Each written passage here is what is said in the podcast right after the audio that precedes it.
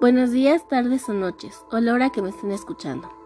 En esta ocasión vamos a hablar de la adolescencia, la adultez y vejez como una transición del desarrollo humano. Evolución histórica de la psicología evolutiva.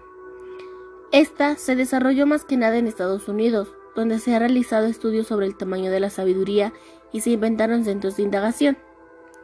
Las fases del desarrollo humano. Adolescencia temprana. Se caracteriza por ser la etapa en la que se empieza a mantener el control de los esfínteres y músculos. Adolescencia. Los chicos empiezan a tener relación entre ellos y mejoran las capacidades motrices y la fuerza incrementa y el autocontrol igual. Empiezan a ser más independientes y a tener un comportamiento más egocéntrico. Juventud.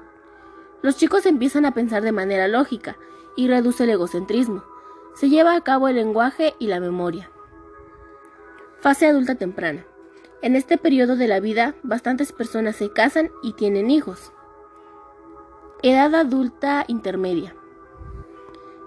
Es el instante en el cual bastantes personas se plantean el sentido de la vida y empiezan a sentir los primeros deterioros de la salud.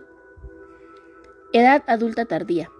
Se genera un sentimiento del fin de la vida. Toda la gente cambiamos durante nuestra vida y la psicología evolutiva o del desarrollo trata de describir los cambios que poseen los individuos en todo el tiempo mientras cumplimos años. O sea, la psicología educativa estudia las transformaciones que éstas afectan a los individuos como resultado del paso del tiempo y por componentes como la herencia en el ámbito de cada uno. Muchas gracias por escuchar esta breve pero interesante tema. Nos vemos en la próxima. Que descansen.